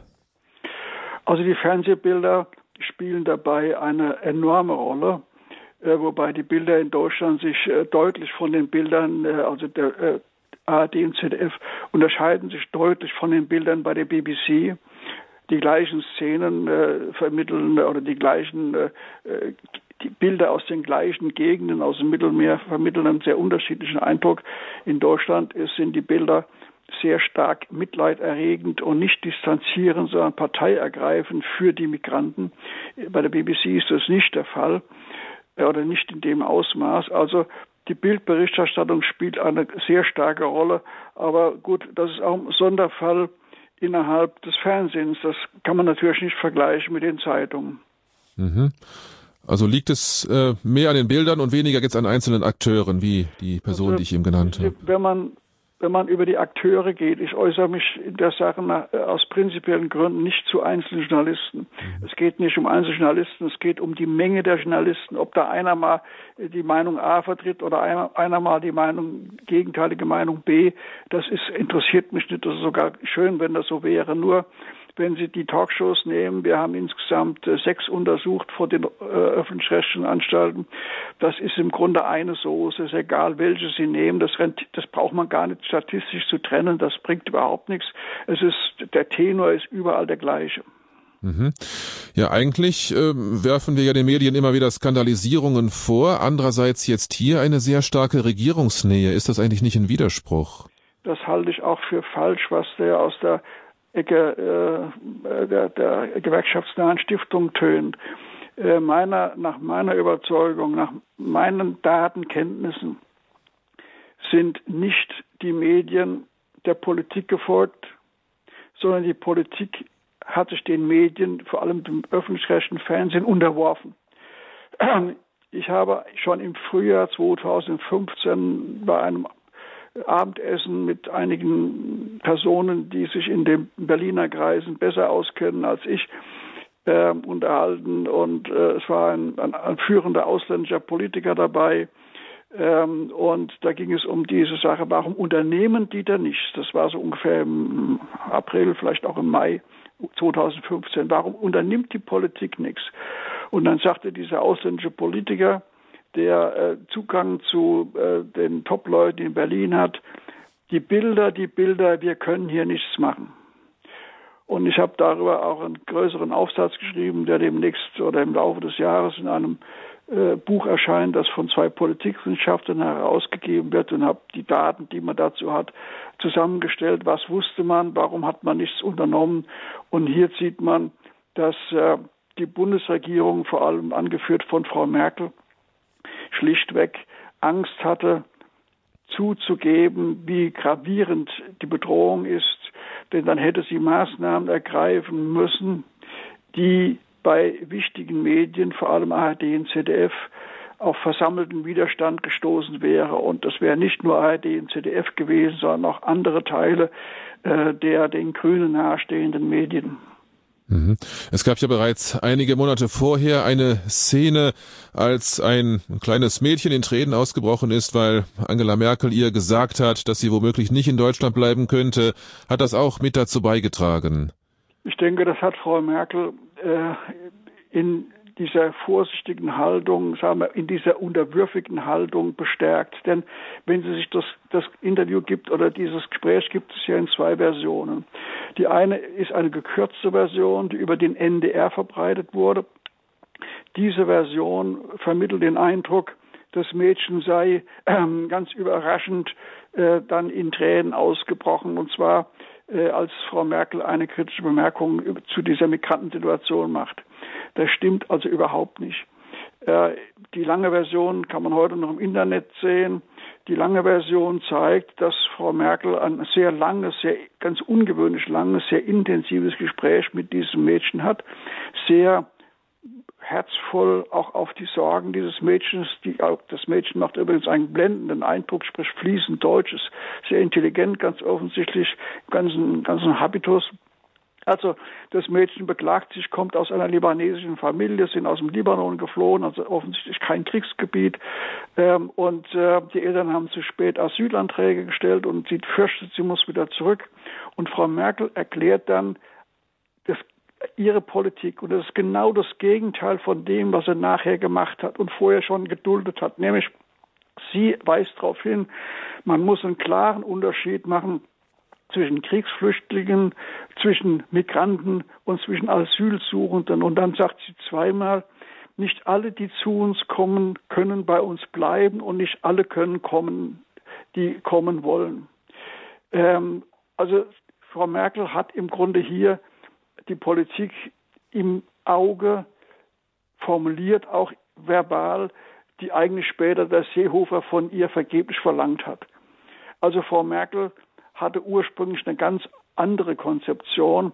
Sie hat aber keinerlei Versuch gemacht, diese Konzeption durchzusetzen. Und dazu gibt es einen zweiten Beleg, nämlich äh, eine Diskussion in äh, einer Kirche in Tremplin äh, in Ost ehemaligen Ostdeutschland, wo sie eben auf eine entsprechende Frage genauso reagiert. Das heißt also, Frau Merkel wollte eigentlich was anderes, aber angesichts dieser dramatischen, mitleidserregenden Bilder war sie dazu wohl nicht in der Lage. Mhm.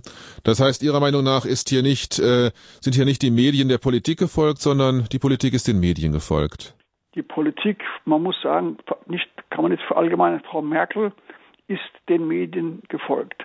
Und er hat, sie hat im Grunde die CDU-Mitglieder der äh, Regierung auf ihre Linie ja, ja, auf ihre Linie gebracht.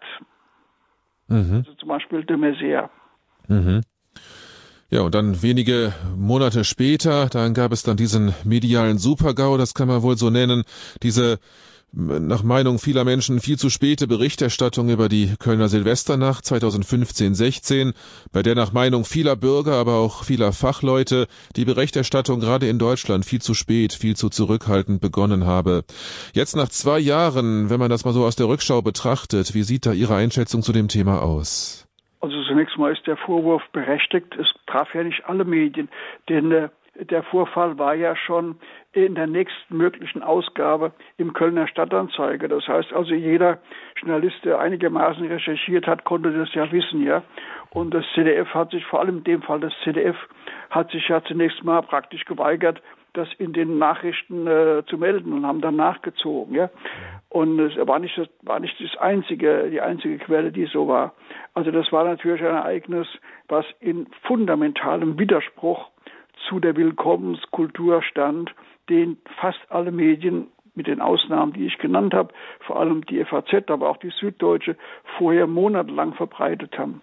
Mhm. Also die, diese Tendenz, Dinge totzuschweigen, die nicht in den eigenen Kurs passen, das ist schon eine große Gefahr und äh, dieser Gefahr erliegen Medien immer wieder in solchen Fällen. Mhm.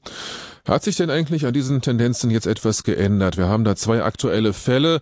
Im rheinland-pfälzischen Kandel hat am 27. Dezember letzten Jahres, also vor gut einem Monat, ein im Vorjahr als unbegleiteter minderjähriger Flüchtling eingereister Afghane seine 15-jährige Ex-Freundin erstochen. Ein weiterer Fall, der Kriminalfall Maria L., ein Sexualverbrechen aus Freiburg. Da hat im Oktober 2016 ein aus Afghanistan stammender Flüchtling mit dem Namen Hussein K. mutmaßlich, der Prozess läuft noch, die Studentin Maria L. vom Fahrrad gezerrt, vergewaltigt und anschließend getötet. Im Prozess räumte er ein, bei seiner Einreise nach Deutschland schon volljährig gewesen zu sein, obwohl er als unbegleiteter minderjähriger Flüchtling anerkannt worden ist. Solche Fälle ziehen ja naturgemäß Diskussionen nach sich über die Flüchtlingspolitik an sich, aber diskutiert wird ja auch der Umgang der Medien mit diesen Themen. In den in diesen Fällen Freiburg und Kandel wurde ja den Medien vorgeworfen, sie hätten diese Taten heruntergespielt. Zum Beispiel wurden sie nur in regionalen Nachrichtenformaten gesendet, dann erst später sind sie in die überregionalen Medien gekommen. Ja, sehen Sie hier einen Versuch, solche Themen auch, auch totzuschweigen, auch also aus der Öffentlichkeit fernzuhalten? Also das kann man auch nicht verallgemeinern, aber das, der Vorwurf trifft nach meiner Beobachtung und nach meinen Kenntnissen zumindest auf die Tagesschau äh, eindeutig zu, also auf die ARD da wurde das ja nun, beide Fälle wurden ja praktisch nicht berichtet und die Begründungen, äh, die dazu geliefert wurden, die waren äh, an den Haaren beigezogen, nicht? Es wurde so getan, als ob das in beiden Fällen, vor allem in dem zweiten Fall, Kandel, das einfach eine Beziehungstat, aber bei dem ersten Fall war das schon der Fall, war das schon das Argument, das eine Beziehungstat und über solche Dinge berichten äh, die Medien, das, die ARD nicht. Das ist natürlich eine höchst fragwürdige äh, Begründung. Und dann im Fall Kandel kam eine weitere Begründung äh, hinzu. Man müsse sich sozusagen an professionellen Nachrichtenwertkriterien orientieren. Da kann ich nur sagen, als Nachrichtenwertforscher, äh, die Nachrichtenwertfaktoren, die hier in dem Fall Kandel waren, die waren extrem hoch wenn die sich rein professionell äh, verhalten hätten, hätten sie es unbedingt berichten müssen, und zwar als erster Quelle. Es war, es war äh, ein, ein, ein dramatischer Mord, das war äh, verbunden mit einem anderen äh, ähnlichen Verbrechen, das war ein hochgradig thematisiertes Geschehen. Also äh, das sind vorgeschobene Gründe, hinter denen sich andere Gründe verbergen. Welche anderen Gründe sind das? Das sind die gleichen Gründe nach meinem Eindruck, die dazu geführt haben, dass über die Kölner Silvesternacht äh, erst dann berichtet wurde, als man es wirklich nicht mehr totschweigen konnte, weil zu viele andere vorgeprescht waren.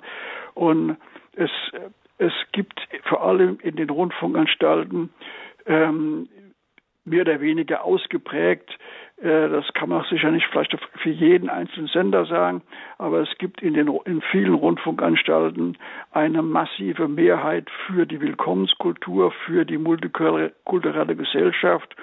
Und äh, die Anhänger dieser Ideen fühlen sich in einer moralisch herausgehobenen Position, die ihnen geradezu diese äh, Berichterstattung äh, abverlangen. Mhm. Das heißt, wenn wir uns diese aktuellen Fälle anschauen, es hat sich nichts geändert seit der Flüchtlingskrise. Die Tendenzen nicht, sind dieselben. Dass sich da viel geändert hat. Ähm, es ist immer noch der Versuch, die nach die negativen Aspekte der damals selbst äh, hochgehaltenen ähm, äh, Begrüßungsrituale äh, zu verschweigen. Mhm. Nehmen wir das mal als Zwischenergebnis. Wir wollen uns gleich noch ein bisschen darüber unterhalten, aus welchen Gründen ja Journalisten diese Tendenzen ja, verfolgen, warum es Skandalisierungen gibt, warum Dinge totgeschwiegen werden. Wir haben es ja teilweise schon angesprochen, wollen das noch ein bisschen vertiefen, aber Sie, liebe Hörerinnen und Hörer, sind jetzt auch eingeladen, sich in diese Sendung einzubringen. Sie haben jetzt schon viele Beispiele gehört, die Ihnen sicherlich selber noch im Gedächtnis präsent sind, wo Sie selber sicherlich auch Ihre Meinung dazu haben. Denke an Thebats van Elst, an den früheren Limburger Bischof, denke auch an andere Fälle, die wir gerade angesprochen haben, auch die Flüchtlingsdebatte und vieles andere, der Dieselskandal. Sie sind jetzt eingeladen, sich mit Ihren Fragen an Professor Keplinger in die Sendung einzubringen. Sie können anrufen unter der Rufnummer 089 517 008 008. Noch einmal die 089 517 008 008, die Nummer ins Studio.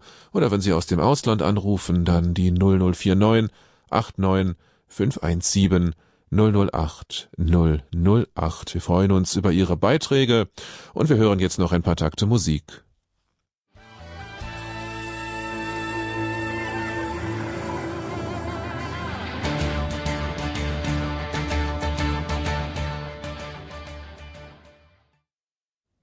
Sie hören den Standpunkt bei Radio Horeb. Professor Hans-Matthias Keplinger, Medienwissenschaftler aus Mainz, ist heute unser Gast in dieser Sendung Totschweigen und Skandalisieren, was Journalisten über ihre eigenen Fehler denken. So heißt sein aktuelles Buch. Wir haben einige Fälle durchgesprochen, in denen die Berichterstattung fragwürdig oder abzulehnen war und wir haben jetzt auch einige Hörer, die sich einbringen wollen in diese Sendung. Zuerst darf ich begrüßen Frau Horst Reuter aus Offenbach. Guten Abend. Guten Abend. Ja, guten Abend. Ihre Frage an Professor Keplinger. Ja, Herr Professor, ich habe das von Anfang an verfolgt. Und inzwischen, ich habe verschiedene äh, Berichte im ähm, Internet gesehen, weiß man, dass diese Flüchtlingswelle organisiert war. Denn es konnte nicht sein, dass auf einmal so viele Flüchtlinge hierher, also versuchen nach Deutschland zu kommen, nur nach Deutschland. Und unter anderem wurde gesagt, dass äh, verbreitet wurde, kommt nach Deutschland. Und der Herr Erdogan hat zugegeben, dass sein Geheimdienst diese Nachrichten oder Aufforderungen ähm, veröffentlicht hat. Kann das sein? Könnte das wirklich so sein, dass es von Seiten der Türkei oder von wem auch immer organisiert wurde? Ja, vielen Dank für die Frage. Herr Professor Keplinger, haben Sie da irgendwelche Anzeichen in diese Richtung? Also ein, äh, ein prominenter Politiker, kein Deutscher, den ich kenne, der sagte äh, in dieser Phase im Frühjahr, äh, wissen Sie, ähm, ich kann mir nicht vorstellen, dass der deutsche Geheimdienst nicht die, Inter die Telefongespräche dieser Schlepper abhört und die nicht lokalisieren kann und die Verbindungen herstellen kann. Und er sagte dann, ich weiß, mein, der Geheimdienst meines Landes macht das. Also der hat einfach daran gezweifelt. Also es gibt äh, vernünftige Gründe zu sagen, ähm, an dieser Flüchtlingswelle, oder ich sag, es sind ja keine Flüchtlinge, es sind Migranten. An dieser Migrantenwelle haben einzelne Schlepper und einzelne Schlepperbanden Millionen, ja vermutlich Milliarden verdient. Das ist ein Riesengeschäft. Und äh, äh, in der Türkei, aber auch im Libanon gab es ja schon relativ früh, äh, äh, lagen dafür Informationen vor, maßlos überfüllte Lager, die völlig unterausgestattet waren mit Geld, Lebensmitteln und alles, was man braucht. Und irgendwann äh, platzten die aus den Nähten und das war absehbar und das haben sich einige zunutze gemacht. Ich würde nicht so weit gehen, dass man sagt, da, hat, da hängt die türkische Regierung mit drin. Dafür gibt es meines Wissens überhaupt keine Be Belege. Aber dass hier Organisation und wenn es nur Selbstorganisation war von Gruppen, die das ausgenutzt haben, das ist, glaube ich, unzweifelhaft. Mhm. Gut, Frau Horstreuter, ist Ihre Frage damit beantwortet? Ja, genau. Danke. Gut, Dankeschön. Auf Wiederhören. Wiederhören. Und der nächste Hörer ist Herr Schlur aus Lochhausen. Guten Abend. Äh, ich bin's Martin und zwar ist folgendes. In Amerika sind auch wieder Fälle aufgetaucht, was man in der Presse auch wenig hört, dann mit Vergewaltigung von Sportlern oder so, was dann in der Presse dann wieder nicht gezeigt wird von Amerika und so. Habe ich jetzt in, im Fernsehen auch was gesehen und so. Mhm. Also diese Vergewaltigungsvorwürfe in Amerika, vor allem mit, von Turnerinnen, äh, da gibt es ja in den USA einen spektakulären Prozess. Ich vermute mal, dass, mhm. ich weiß es nicht, aber ich vermute, dass die amerikanischen Medien darüber berichten. Also bei uns konnte man das in mehreren, ich konnte es in mehreren Beiträgen lesen. Mhm. Also es wird schon berichtet darüber. Also da wird, da wird darüber berichtet, ja. Ähm, das glaube ich, das kann man nicht vorwerfen. Mhm. Und das andere mit der Türkei, dass da ja auch Kurden da äh, äh, festgenommen werden, da in Gefängnissen dann auch und so. Sie meinen bei uns oder in der Türkei? So. In der Türkei. Ja, das ist natürlich ein Riesenproblem. Aber ich denke, das sehen auch viele deutsche Journalisten und ähm, äh, auch die deutsche Bundesregierung. Das ist ja einer der Gründe für das getrübte Verhältnis zur Türkei. Denn äh, die Türkei oder die türkische Regierung, nicht die Türkei, äh, verhält sich natürlich seit vielen Jahren in einer nicht akzeptablen Weise den Kurden gegenüber. Okay, gut, Herr Schlur, sind Ihre Fragen damit beantwortet? Da höre ich ihn nicht mehr. Gut, dann äh, irgendwie mit den 2745, äh, was da untergegangen ist im Mittelmeer wegen der Schlepperbande dann auch noch, die nicht gelandet sind von den Flüchtlingen dann und so. Also ich kenne jetzt, also auch, es gibt ja einzelne Unfälle, wo 800 Flüchtlinge, auch 800 Migranten ertrunken sind, aber mit, ich glaube schon, dass insgesamt über 2000 ertrunken sind. Hier gibt es Geschäftemacher, denen äh, das Risiko einer solchen Überfahrt egal ist. Und es gibt ja auch Berichte, die ich auch aus, aus, sagen aus erster Hand kenne, äh, dass also die, äh, dass also diese Schlepper an der afrikanischen Küste ähm, sich im letzten Moment, äh, wenn die Schlauchboote voll sind, einen möglichst kräftigen raussuchen und dem ein gebrauchtes Handy mit einer bestimmten Nummer angeben und sobald die ein Schiff sehen, dann sollen die diese sollen die diese Nummer wählen und praktisch äh, Hilferufe absetzen. Dann nach, nach internationalem Seerecht muss man dann helfen. Und wenn gar nichts äh, nutzt, das Ganze nichts nutzt, haben diese Leute nach meiner Information, nicht alle vielleicht, aber ge gelegentlich einen großen Dolch, mit dem sie das äh, Schlauchboot abstechen können. Und dann sind das Seenotbedürftige, die muss man sowieso retten. Also alles das gibt es, das mag nicht verallgemeinerbar sein, aber sowas kommt vor. Und hier ist eben durch die Haltung der Bundesregierung und eines Teils der Medien durch diese Willkommenskultur praktisch äh, ein, ein, ein, ein Pull-Faktor, also ein anziehender Faktor geschaffen worden, so nach dem Motto, in Deutschland, äh, da wird man euch mit Sicherheit aufnehmen, das Risiko kannst du eingehen, das musst du machen, das muss man sehen, so funktioniert es eben. Mhm. Gut, Herr Schlur, vielen Dank für Ihren Anruf. Einen schönen Abend noch Ihnen nach Lochhausen. Wir gehen in den Ostallgäu zu Frau Winter. Guten Abend, Frau Winter. Ja, grüß Gott, guten Abend. Herr Professor, ja.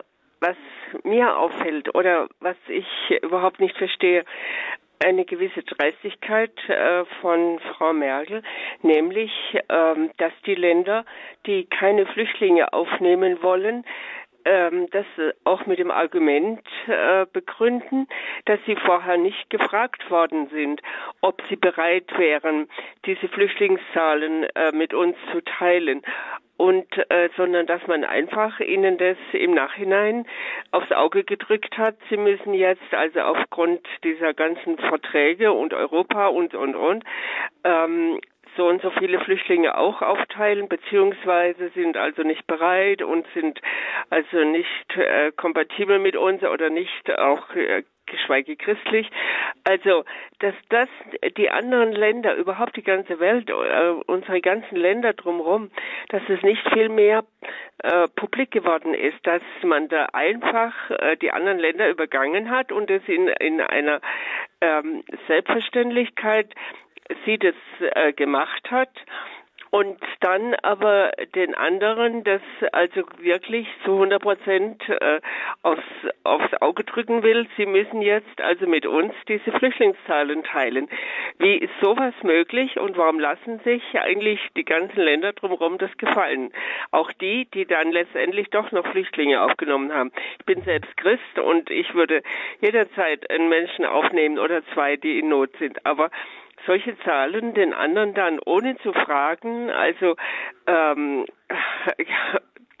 einfach zur Versorgung äh, geben zu wollen und äh, und das dann nachher sich darüber beschweren, wenn die das nicht machen. Was sagen Sie da dazu? Also ich finde es ungeheuerlich. Danke. Also das ist sicher eine spannende Frage und soweit ich das beurteilen kann, versucht Frau Merkel äh, mit diesem Druck die Fehler ihrer eigenen Flüchtlingspolitik zu kaschieren. Denn am Anfang hat sich Deutschland ja genauso verhalten wie die Länder, denen sie das jetzt vorwirft. Und sie hat, Deutschland hat ja alle, die nicht äh, sozusagen legal eingereist sind, wiederum dahin zurückgeschickt, woher sie kamen, äh, wenn es sich um äh, europäische Ausländer handelt und es handelt, es gibt ja, wir haben ja nur Grenzen zu europäischen Ländern. Und erst als der Druck so groß war, aufgrund letzten Endes der verfehlten Politik von Frau Merkel, hat sie zu diesem, äh, zu dieser Lösung gegriffen und äh, äh, Juncker davon überzeugt, nämlich, äh, dass das jetzt die Flüchtlinge für äh, deren Anwachsen deren, äh, wo, wo sie verantwortlich ist, mitverantwortlich ist für das Anschwellen dieser Welle, dass man diese Flüchtlinge nun zwangsweise auf andere verteilt. Aber das ist ja nichts anderes als der Versuch, die, äh, das Scheitern ihrer eigenen Politik zu kaschieren, indem man andere moralisch in Haft nimmt. Und das halte ich für ein Unding. Und das Argument, das Sie äh, zwischendrin noch gebracht haben, Sie als Christin würden ja Einzelne nehmen, aber nicht alle, genau so fast wörtlich argumentiert Frau Tremblin, äh, Frau Merkel in der Kirche von Tremblin. Da ist nämlich ein, ein Gläubiger, äh, der sagt, sind wir denn nicht als Christen verpflichtet, die Flüchtlinge aufzunehmen? Und dann antwortet Frau Merkel sinngemäß, ähm, das mag im ersten Moment so scheinen, aber wir können nicht alle aufnehmen und das würde im Grunde alles überfordern. Das heißt, ähm, sie hat damals, damals noch als sie geglaubt hat, der Sturm wird nicht so schlimm, wie er dann geworden ist, nicht so groß. Sie hat damals noch ganz rational argumentiert, hat sich dann aber dem Mediendruck unterworfen und versucht nun, die, die unbeabsichtigten negativen äh, Folgen ihrer eigenen Politik auf andere abzuwälzen. Mhm. Gut, vielen Dank, Frau Winter, für Ihren Anruf. Wir gehen dann zum Bodensee. Von da hat uns Herr Klesser angerufen. Guten Abend. Jetzt höre ich ihn nicht. Herr Klesser, hören ja, wir Sie? Ich selber habe mich gemeldet als Helfer für die Flüchtlinge. Und als ich die Masse der Flüchtlinge vor mir sah, habe ich rechtzeitig noch die Notbremse gezogen und habe äh, darauf verzichtet. Es war nicht einfach. Ich bin äh, mittler, ich bin auch äh, ähm, äh, bin zuge die Zustimmung kann ich nur geben dafür, was der Herr Professor gesagt hat zu den Medien, Fernsehen besonders das ZDF, dass wir hier hinters Licht geführt werden. Nun hat man aber bei uns immer noch die freie Presse und es gibt auch äh, Zeitungen, die von Parteien äh, stammen, die unbeliebt sind und da kann man genau das nachlesen, was Sie, Herr Professor, gesagt haben. Ich bin sehr enttäuscht darüber, was äh, meine Kirche, die katholische Kirche und vor allem die Bischöfe und besonders das Bischofsamt in Köln äh, äh, über diese Politik sich äußert. Ich komme mir vor wie ein Rechtsradikaler. Und was überhaupt nicht der Fall ist. Wir sind, meine Familie, wir sind Sonntagskirchgänger und hören immer wieder dieses äh, völlig irrationale äh, Gehabe, äh, dass man also helfen muss. Natürlich äh, helfen wir. Und ich würde auch helfen, äh, ich hätte auch die Bedingungen. Nur ich sehe kein Ende davon. Das ist das Problem. Mhm. Gut, danke Herr Klesser.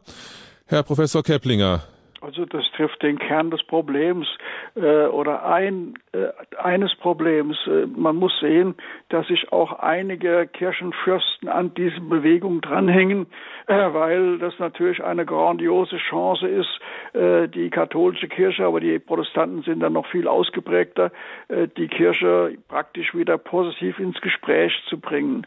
Und das halte ich für einen gefährlichen Weg denn äh, langfristig betrachtet kriegen wir mit, mit großer Wahrscheinlichkeit erhebliche Probleme in der Auseinandersetzung zwischen Muslimen, die erbittert an ihrem Glauben äh, festhalten, was man ihnen nicht verdenken kann, und den wankelmütigen Christen, die in Deutschland leben. Also das hier äh, machen die Kirchen sich äh, keine gute Zukunft.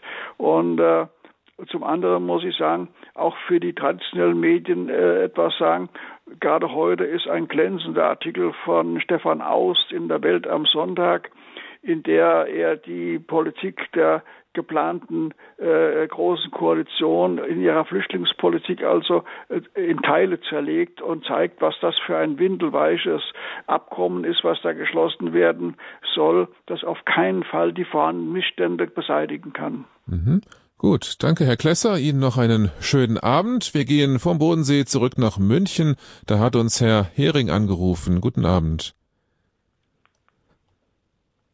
Wolfgang Hering. Zunächst einen herzlichen Dank an Professor Kleppinger. Er redet Klartext. Und auch ein Dank an Sie, Herr Gehrens. Gut vorbereitet, sehr gezielte Fragen. Da kann man was mit anfangen. Vielen Herr Dank. Professor Kleppinger, ich bin selbst mit meiner Organisation, einer Lebensschutzorganisation, ich darf sicherlich sagen, ein Opfer geworden von Medienberichterstattung, ein Moderator, ein Redakteur, Entschuldigung, nicht Moderator des äh, ARD-Magazins Kontraste, hat uns angerufen vor einigen Jahren. Er möchte unsere Arbeit gerne publizieren und wir können die auch aus unserer Sicht darstellen. Ich bat darum, dass er dann Frauen hört, die glücklich sind, dass sie auch durch unsere Interventionen mit unserer Hilfe sich für das Baby entschieden haben. Ebenso möge er doch Mütter anhören, die abgetrieben haben und darunter leiden, denn auf die kommt es an, nicht auf unsere Organisation. Er hat gesagt, selbstverständlich werden wir das tun. Damit hat er uns klar angelogen, hat dann keine dieser Frauen zu Wort kommen lassen, hat in einem Gebetszug, den wir veranstaltet haben, da gab es eine heftige Gegendemo mit Gepfeife und Gejohle, dann später im Bericht das Gepfeife und Gejohle rausgefiltert und dann wurden wir als die, naja, im negativen Sinne Radikalinskis dargestellt. Soweit, so schlecht.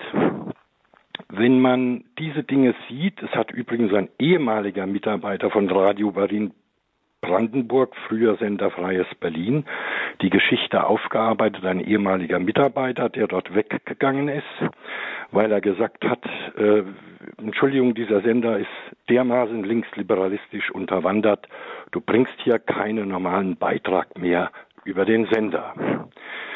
Ich, vielleicht kennen Sie den Fall. Äh, ich wollte nur so ein paar Stichworte geben, weil ich, ich habe früher auch journalistisch gearbeitet, ja auch Schmerzen habe dabei, wie die Kultur des Journalismus ethisch immer mehr den Bach runtergeht.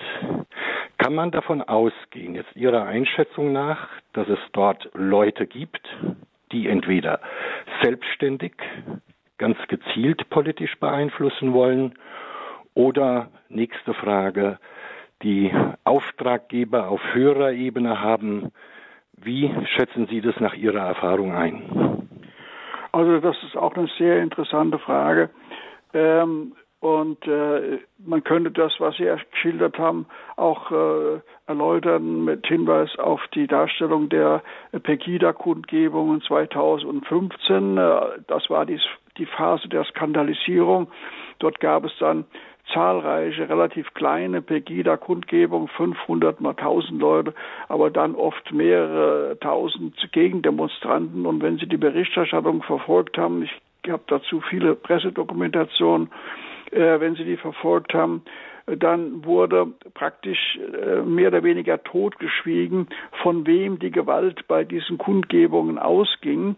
Es wurde der Eindruck erweckt, bei den Kundgebungen, da gab es eben Gewalt und das ist halt so, irgendwie ist sie entstanden. Ja, wenn man nur ganz genau liest, dann erkennt man, dass die Gewalt äh, äh, von den äh, Gegendemonstranten ausging. Äh, das erkennt man meistens daran, dass dann geschrieben wird, die haben, die Polizei hat so und so viel schwarz vermummte Gegendemonstranten verhaftet, ja. Also das ist dann leider eine, eine üb, übliches, vielleicht falsch, keine übliche Praxis, aber eine Praxis, die immer wieder vorkommt. Wie, wie geschieht so etwas? Also ich kann mir nicht, ich glaube auch nicht, dass es einen Auftraggeber gibt. Äh, solche Verschwörungstheorien, die sind meines Erachtens falsch. Äh, viel äh, wahrscheinlicher ist es, dass in bestimmten Redaktionen eine unglaubliche Übereinstimmung in den, in den Meinungen der Mitarbeiter zu bestimmten kritischen Fragen herrscht. Fragen, die in der Gesellschaft kontrovers sind, werden in den Redaktionen ganz einhellig gesehen und es ist auch für den einzelnen Journalisten dann unglaublich schwierig, so wie Ihr Gesprächspartner das ja geschildert hat, einen Bericht durchzusetzen, der gegen diese Sichtweise argumentiert. Ähm, und viele resignieren dann schon vorher, dass die Schere im Kopf, aber äh, die schnappt nicht zu wegen der Einflüsse von außen, sondern wegen der Einflüsse der eigenen Kollegen. Sie unterwerfen sich den eigenen Kollegen, sofern sie eine eigene abweichende Meinung haben.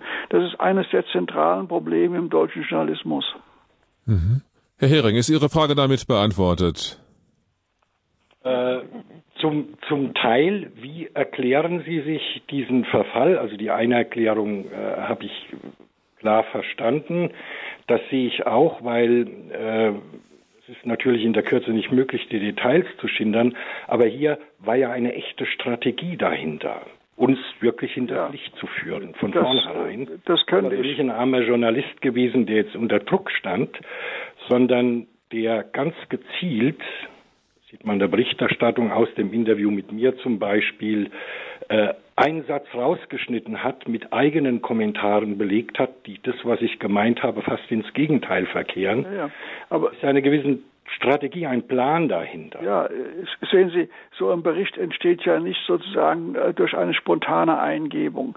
Der Bericht wird von dem Redakteur, vor allem im Fernsehen ist das ja ein technisch aufwendiges Verfahren, der wird vorher geplant, der wird eingereicht, der wird in der Redaktion besprochen und der Journalist, äh, an den Sie jetzt denken, der wusste ja vorher, wie der Bericht aussehen muss, damit er den in der Redaktion durchbekommt.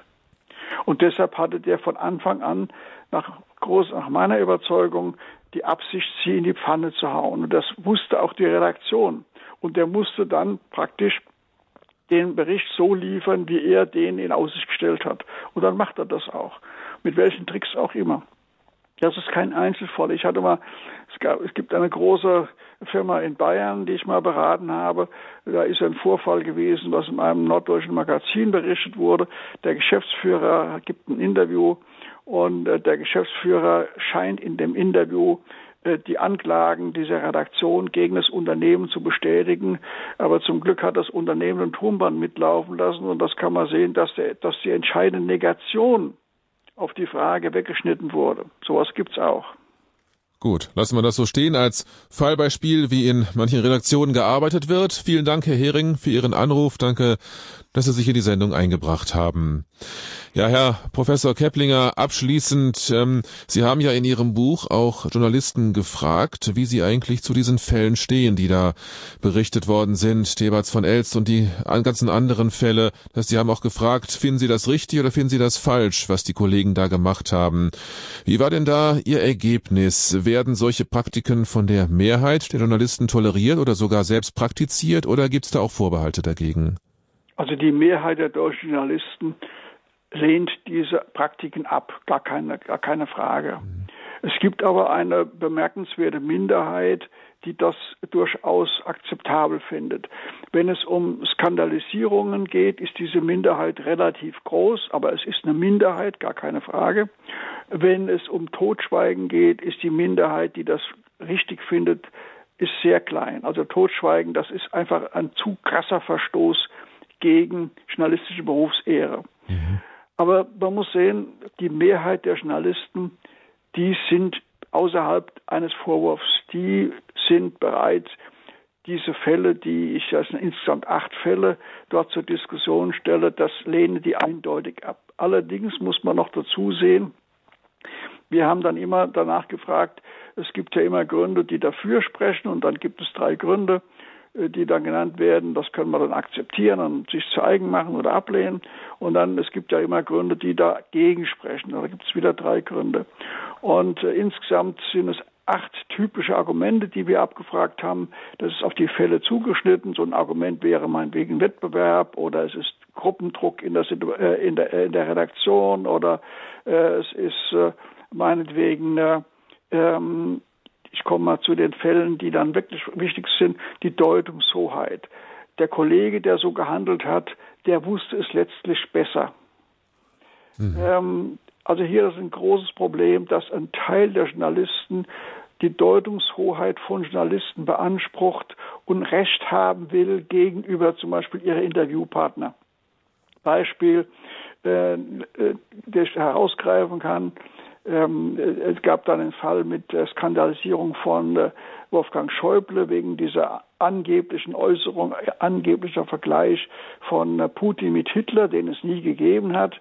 Und da ist das Rechtfertigungsgrund Deutungshoheit. Es kommt nicht darauf an, was Schäuble gesagt hat.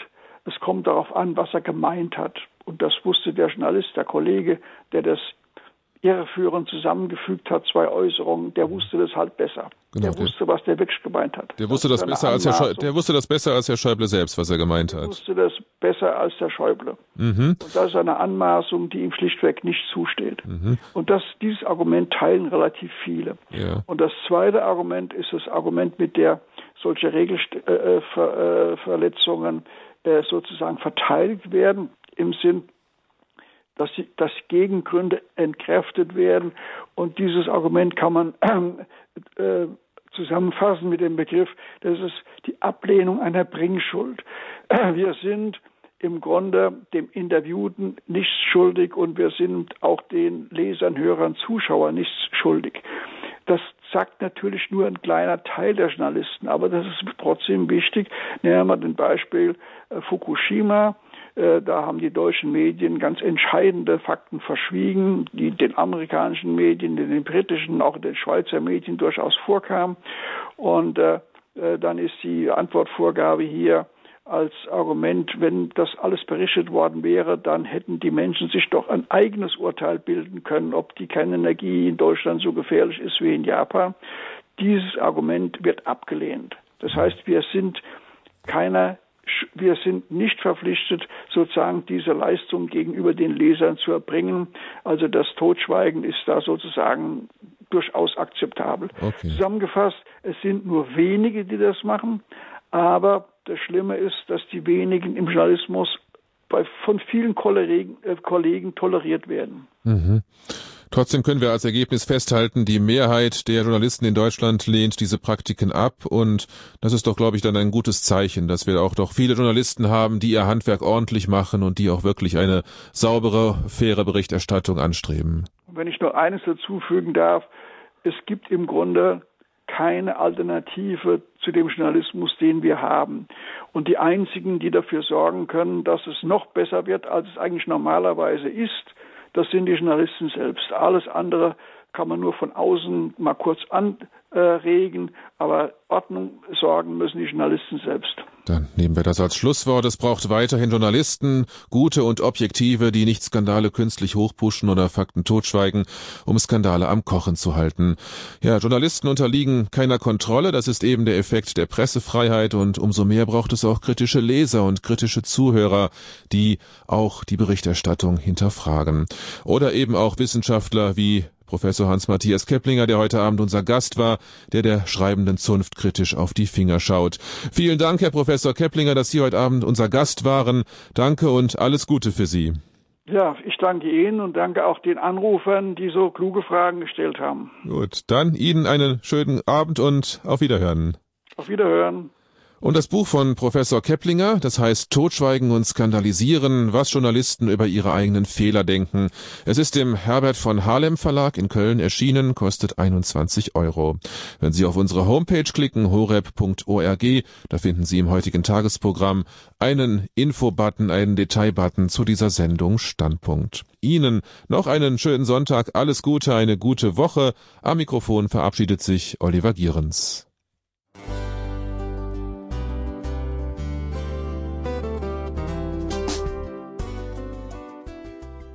Liebe Zuhörerinnen und Zuhörer, vielen Dank, dass Sie unser CD- und Podcast-Angebot in Anspruch nehmen. Wir freuen uns, dass unsere Sendungen auf diese Weise verbreitet werden. Dieser Dienst ist für Sie kostenlos. Für uns ist er allerdings mit einem nicht unerheblichen finanziellen Aufwand verbunden. Deshalb sind wir für jede Spende dankbar. Alle Bankverbindungen unserer Spendenkontos können Sie über unsere Homepage horeb.org unter dem Menüpunkt Spenden einsehen. Dort besteht auch die Möglichkeit, online zu spenden. Natürlich nach den neuesten Sicherheitsstandards. Sie können diese Informationen auch bei unserem Hörerservice unter der Telefonnummer 08328 921 110 erfragen. Ich wiederhole die Rufnummer 08328 921 110. Vergelt's Gott für Ihre Unterstützung. Ihr Pfarrer Kocher.